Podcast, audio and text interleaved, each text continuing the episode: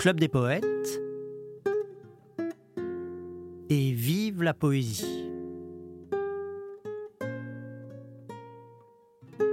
Alors pour cette édition de l'émission du podcast du Club des poètes, on va aller à la rencontre d'un tout jeune poète, il a 23 ans, il s'appelle Alexandre Bonnet-Terril et j'ai la joie de l'accueillir régulièrement au Club des Poètes où il interprète ses poèmes. Il est édité au Castor Astral, il a édité pour l'instant trois recueils. Il en a un autre qui est en préparation et qui sera bientôt publié chez Fata Morgana. Pour l'instant, on va écouter donc un enregistrement d'un poème qu'il lisait au Club des Poètes et qui s'appelle Scène d'intérieur. C'est comme ça qu'on va débuter l'émission. Ensuite, on écoutera quelques fragments de conversations que j'ai eues avec lui et on terminera par quelques-uns de ses poèmes. On écoute Alexandre Bonnet Terril. Nous, vaguement réunis, lumière absente là, faible ici, aveuglante au couloir ou clignotée sur ce mélange noir comme le vide de six ou de sept silhouettes qui dansent dans la salle à manger redoublée par le miroir. Sheb Asni chante Talgiabek Gozali. Les actions rapides croisent les actions lentes, la joie connaît l'ennui, les envies sont différentes, les raisons sont variées, et combien de trajectoires, les cris, les paroles, les exclamations molles, les insultes amies, tant de bruit que l'oreille écoute ou choisit d'ignorer, rassemble ou sépare.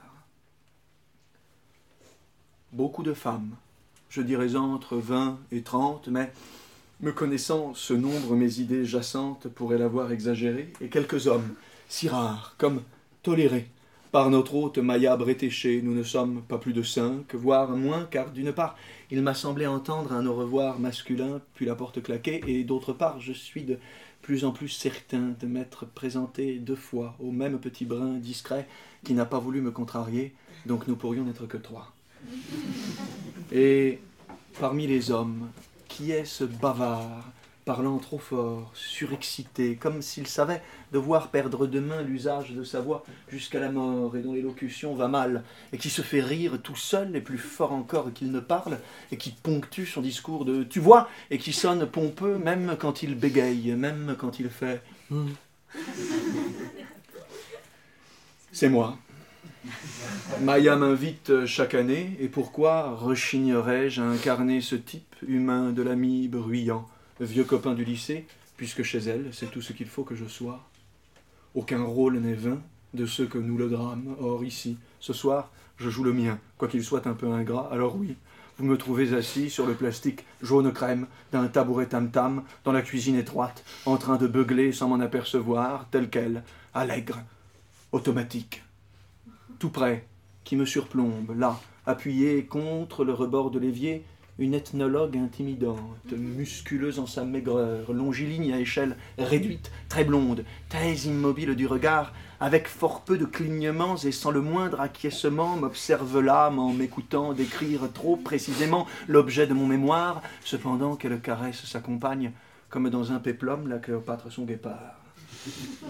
La pression d'un baiser sur le haut de ma tête m'arrête. C'est Maya qui me contemple amusée. Elle me dit Ma grosse Alexandrette, il est tard. Ferme la fenêtre ou ferme tes mâchoires.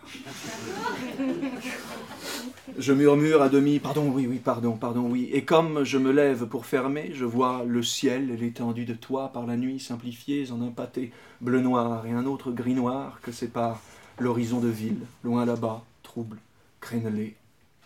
Je retourne m'asseoir, du moins, je voudrais une cagneuse nommée Louise, supérieurement maligne, forte, splendide, certes, mais bardée de faux mystères, exagérant l'étrangeté, semblable en somme à quiconque ne veut ressembler à personne. Bref, cette jeune fille exaspérante de qui tout à l'heure j'avais pris mes, distances, mais dont je sentais bien qu'elle croyait m'avoir charmé, avec ses paupières en plus sages étudiées, devant deux yeux tranquilles, couleur terre claire, maintenant s'est mise à ma place exprès, fait comme si de rien n'était, et boit dans mon verre. Que puis-je m'inventer pour lui déplaire? Mais non, car déplaire, même à ceux qui me déplaisent, me déplaît.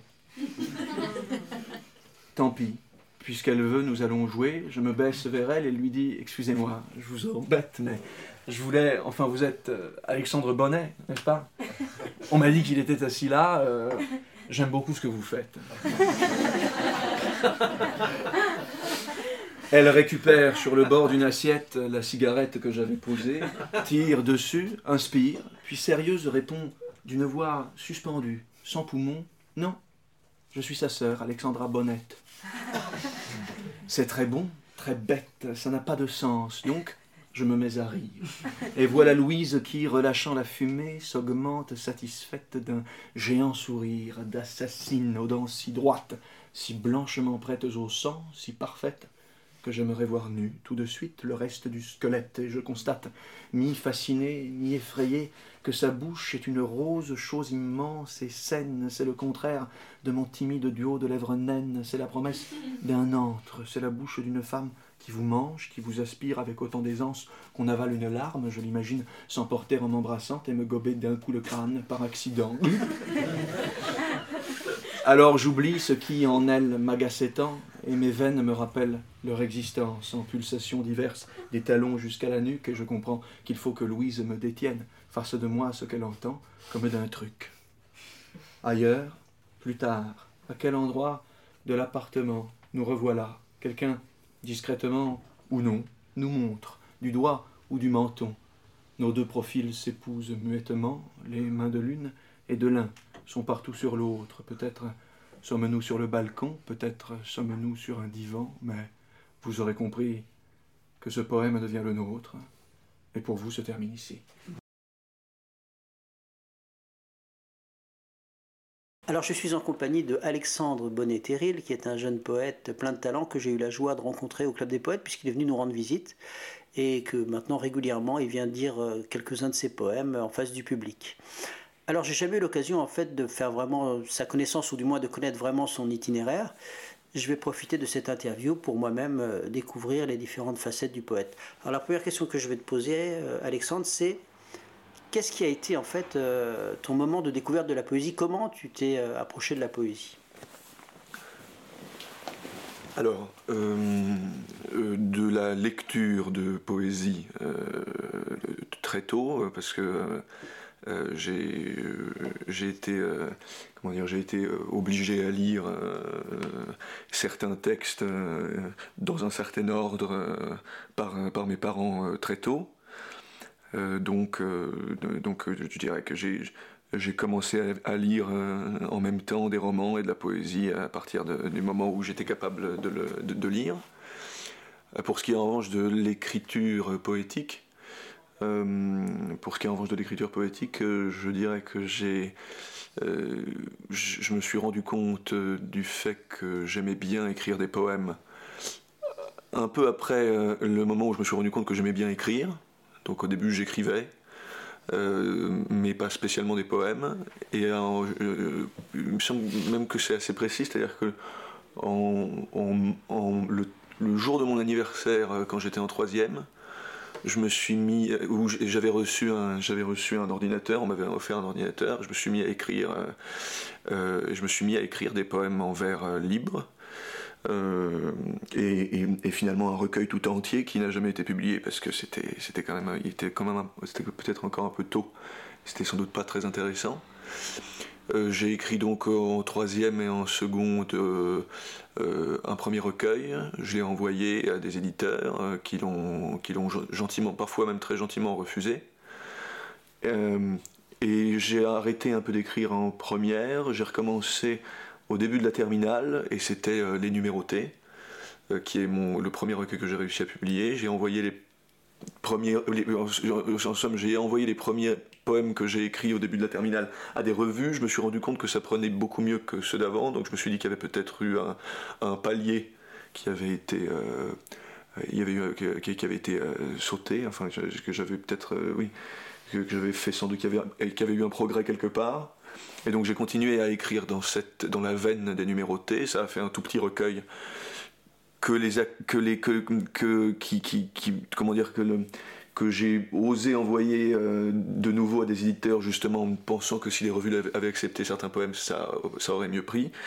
Et ça a pas raté puisque je l'ai envoyé donc à la fin de la terminale à trois éditeurs qui étaient si je me souviens bien une Bruno Doucet et le Castor Astral.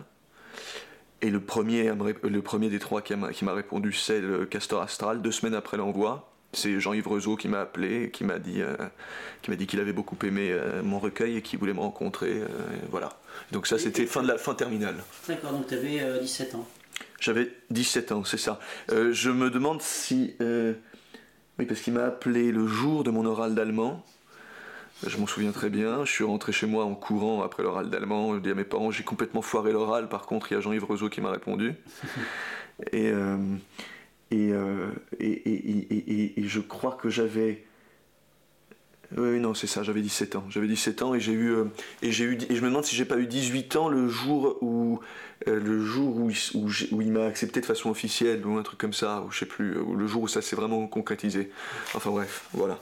Alors, ce que je voudrais te demander euh, par rapport à ta rencontre avec la poésie, c'est euh, quels sont les poètes qui d'abord t'ont touché? Qui d'abord m'ont touché. Euh, je pense que le premier poète que j'ai lu en, en, ayant comment dire le sens du devoir, en me disant oui il faut alors, il faut, en même temps, on, m'a toujours. Moi, j'ai été élevé dans l'idée qu'il y a des choses qu'il faut aimer. Mm-hmm. Donc, euh, je dirais que le, mais le, le, le premier poète dont, en plus de me dire qu'il fallait l'aimer, euh, j'ai éprouvé, pour lequel j'ai vraiment éprouvé un véritable amour, euh, c'est Saint John Perse. Saint John Perse, c'est le premier. Qui, donc je me suis lu, la mon père m'a donné la Pléiade de, Saint John Perse, il m'a dit ça c'est bien, ça il faut, il m'a dit ça il faut aimer, ça il faut aimer, ah il faut aimer Saint John Perse. Euh, euh, et, étant donné que j'ai toujours fait confiance euh, à, la vie, à la vie paternelle, à la vie, à la vie maternelle aussi, enfin en fait à la, vie de mes parents, je me suis mis à lire Saint John Perse et j'ai été fasciné. Alors j'en suis un peu revenu aujourd'hui, même si je continue à beaucoup aimer Saint John Perse, mais, mais vraiment je me rappelle voilà d'une, parce qu'il y a quelque chose de spectaculaire chez Saint John Perse qui, qui il y a quelque chose d'immédiatement fascinant, même si peut-être même si peut-être finalement je me rends compte aujourd'hui que c'est peut-être un peu trop spectaculaire. Mais quand même, euh, je, oui, Saint John Perse m'a fasciné euh, quand je l'ai lu. Oui, c'est étonnant parce que c'est. Euh, enfin, je veux dire, en général, on aborde la poésie par des sentiers, disons, plus fréquentés, comme par exemple.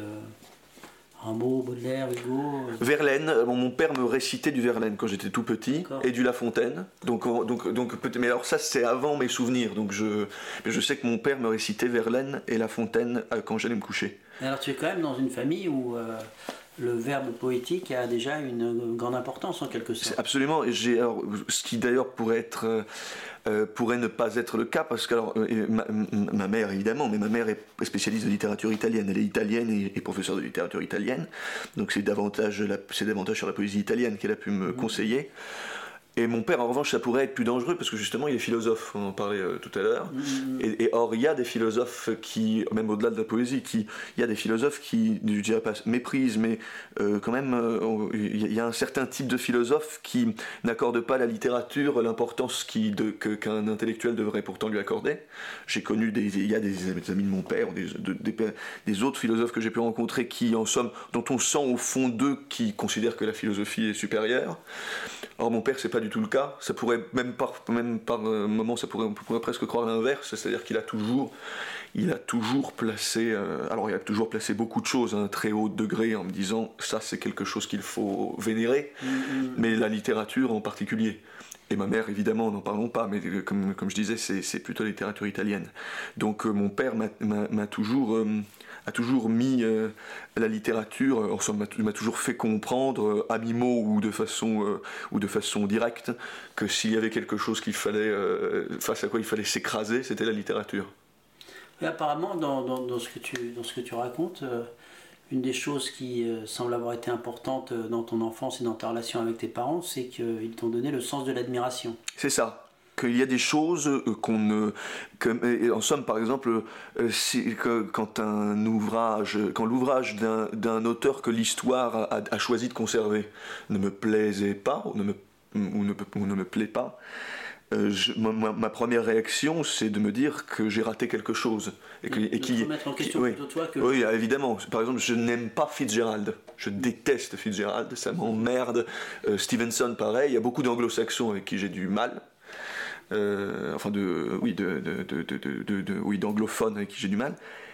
Euh, mais, euh, mais, euh, mais en général, quand je n'aime pas un grand auteur, je vis, je vis plutôt ça comme une, je vis plutôt ça comme une humiliation, comme une humiliation, en tout cas comme un, comme un, oui, comme un problème. Je me dis qu'est-ce que j'ai raté, qu'est-ce qui, qu'est-ce qui tourne pas rond?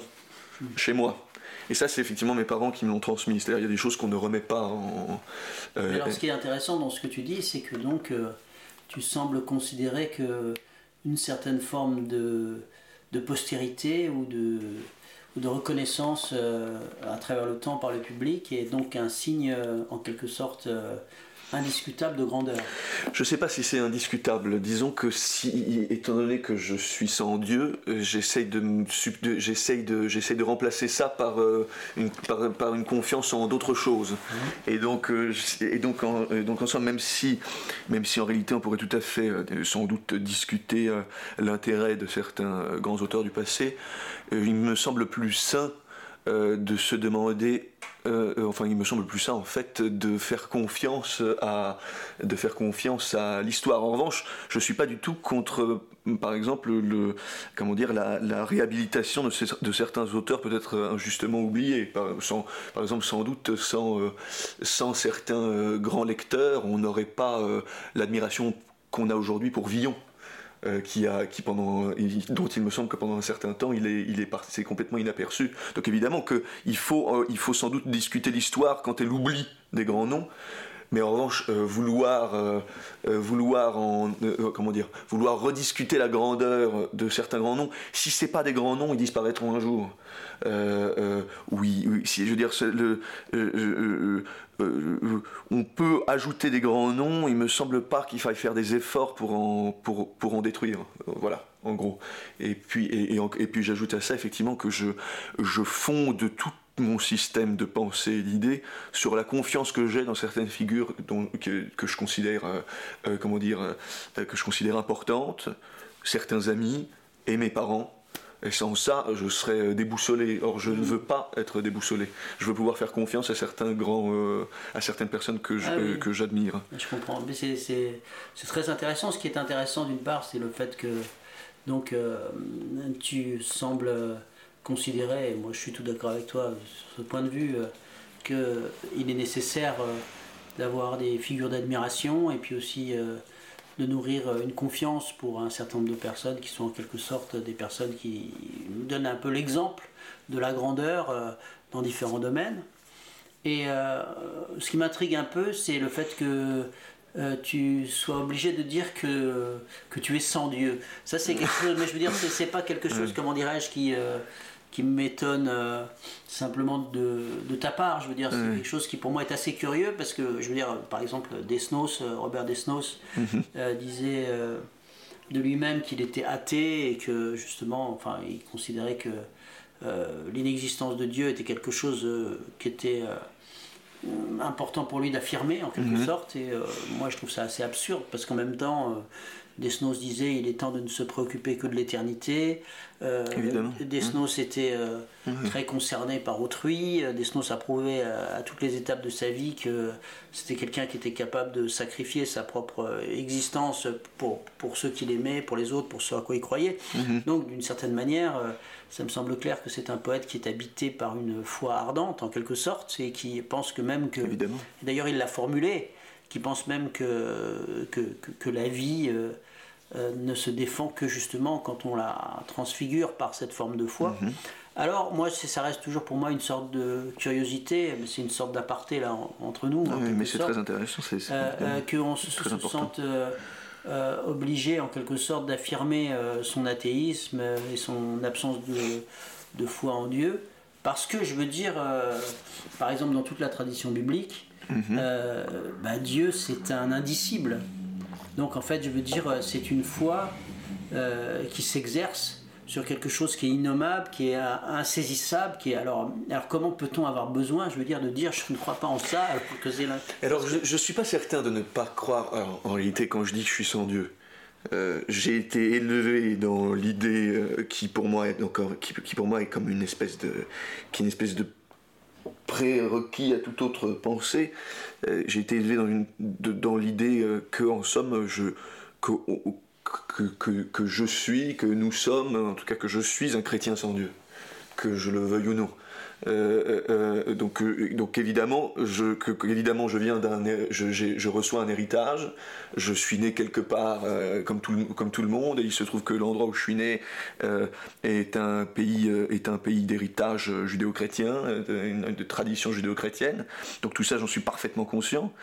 et, et, et, et, disons que, mais disons comment dire, quand je dis que je suis sans Dieu je pense que ce que je veux dire, c'est que je construis, euh, je construis mon optimisme, parce que je pense être devenu, euh, je pense avoir toujours été, mais je pense être euh, profondément optimiste. Mais je construis mon optimisme sur, vous parliez d'indicible. effectivement, Dieu est un. En somme, je construis mon optimisme sur le, sur le, sur ce préjugé, sur ce prérequis, sur le prérequis suivant, qui est que tout ça est construit sur le néant. Et que, et que, si, nous, et que si je veux véritablement être euh, euh, si je veux véritablement être tranquille, optimiste et heureux, il faut que je vois ce, qui comment dire euh, qu'est-ce que c'est tout ça derrière enfin qu'est-ce que c'est toute cette forme qu'est-ce que c'est tout ça qui est devant moi qu'est-ce tout ce que je suis tout ce que j'aime tout ce que tout ce que j'admire quelle importance ça a, et ça a de l'importance, parce que sinon j'aurais qu'à me flinguer. Euh, donc quelle importance ça a, euh, euh, tout en sachant que ça repose, que ça tient par nos forces sur rien mais je suis heureux en ayant cette comment dire en ayant cette comment dire cette idée là derrière la tête c'est-à-dire qu'on est seul euh, et que étant seul euh, ce que je disais donc tout à l'heure quand je disais sans Dieu qu'étant seul pourtant qu'étant seul sur le néant pourtant quelque chose existe. Il y a quelque chose et qui me rend heureux. Et il faut faire avec ça je fais avec ça. Donc en réalité, et donc j'ai une foi, j'ai sans doute une foi, euh, encore une fois, euh, euh, évidemment, si je n'avais pas de foi, mais je pense que j'ai une foi en somme.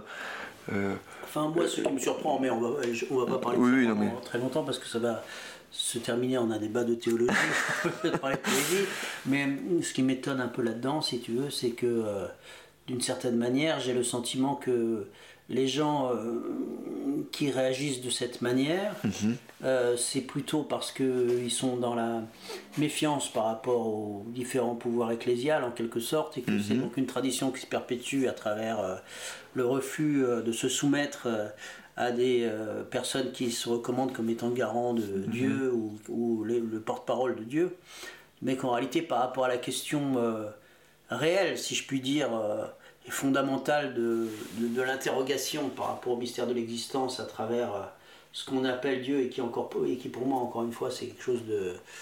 Comme c'est indicible, je veux dire, c'est de la Bible dans toute la tradition euh, hébraïque, c'est... Euh, le mot de Dieu, il n'existe pas. Enfin, il est, c'est, mm indicible tétragramme. Donc, donc, ça veut dire que c'est une, c'est pas un néant. C'est pour moi, c'est pas un néant, mais c'est quelque chose qui est il y a une théologie du néant d'ailleurs, hein, je te signale. Et, mais il y a ce qu'on appelle la théologie négative, c'est mettre écarte et euh, des gens comme ça. mais donc en fait, c'est pas exactement, c'est sans doute pas exactement. Euh, c'est effectivement c'est difficile à exprimer, à expliquer. Je, je, je, je présuppose. Je, pense qu'on a besoin, évidemment, je, suis constamment à la recherche d'une loi, mais ce qui m'intéresse le plus, en fait, c'est le gouvernement des hommes par les hommes. Et la loi divine, effectivement, me semble quelque chose dont on peut s'émanciper, euh, qu'on peut ensemble, qu'on peut remplacer euh, en, partie. On ne pourra jamais s'émanciper complètement. On ne peut que s'en éloigner puisqu'on en vient. On ne pourra, on pourra jamais être complètement libéré euh, de, de, la loi divine. Mais disons qu'il me semble que euh, la tradition de l'émancipation en Europe depuis, euh, depuis j'allais dire trois siècles, non deux siècles et demi, est une tradition qu'il est intéressant de comment dire, il est intéressant de creuser le de, continuer quoi. J'y crois beaucoup. Je crois dans, je crois dans une, dans, dans, la possibilité d'une, d'une loi, d'une, oui, d'un gouvernement des hommes par les hommes, d'une loi, d'une, d'une, loi humaine, d'une, voilà. Mais bon. Je comprends ce que tu veux dire, mais Euh, c'est ce, ce, que je recherche en poésie d'ailleurs. J'écris de la poésie pour me gouverner, hein, en grande partie. Mm, mm. Euh, pour voir un peu ce que je peux faire, euh, ce que je peux faire maintenant que, maintenant que, que, je, que, je, suis seul. Et pour finir, Pietro. Comme ça. Pietro. D'habitude, ici, le sol du parc affole Pietro. Du moins, c'est un tableau qu'il remarque.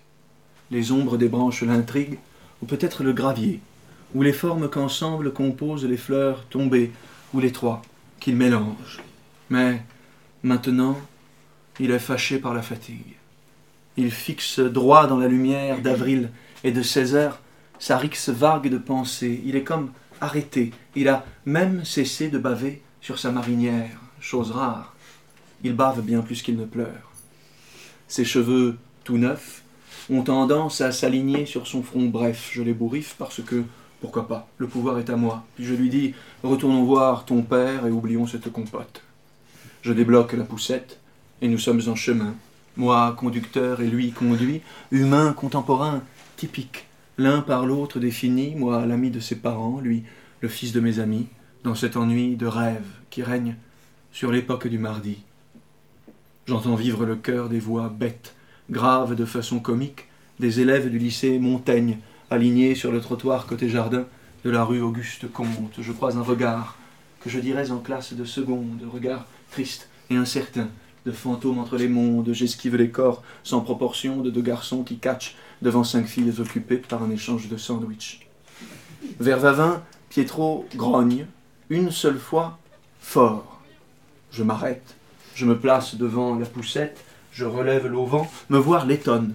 Il grogne encore. Je lui dis oui, je suis d'accord. Et tandis que ses yeux restent dans l'étonnement, sa bouche devient un sourire, et il pousse son cri de souriant, bruit du bonheur en son pic, dont le secret se perd chez les parlants. Je réponds Gros nain blond sympathique. Et nous repartons. Au début de la rue des plantes, Pietro bouge, d'abord en silence. Il porte ses pieds à la bouche et les mange, et d'un coup, il les laisse tomber et les remange, ainsi de suite, quelques minutes. Puis, les notes aiguës commencent, mais ce n'est pas vraiment qu'il pleure. Pour l'instant, il se lamente sans rage, il trouve que ça suffit. Et je lui chante de nouveau la fiche rouge. Dans le miroir de l'ascenseur, plus tard, je vois qu'il dort, éteint et avachi. Alors je pense ceci, et je m'en réjouis mieux que d'une chance. Si sera bon ce qui nous vient, cet homme-là vivra encore après ma vie. C'était Et vive la poésie, l'émission hebdomadaire du Club des poètes. Et pour terminer, quelques mots du fondateur Jean-Pierre Renet. Bonsoir amis, bonsoir, qui que vous soyez, où que vous soyez, si vous avez quelque chose sur le cœur, quelque chose qui passe difficilement, écrivez-moi, écrivez-moi tout de suite comme on écrit à un ami, et nous serons peut-être un peu moins seul. Bonsoir, à la semaine prochaine et vive la poésie.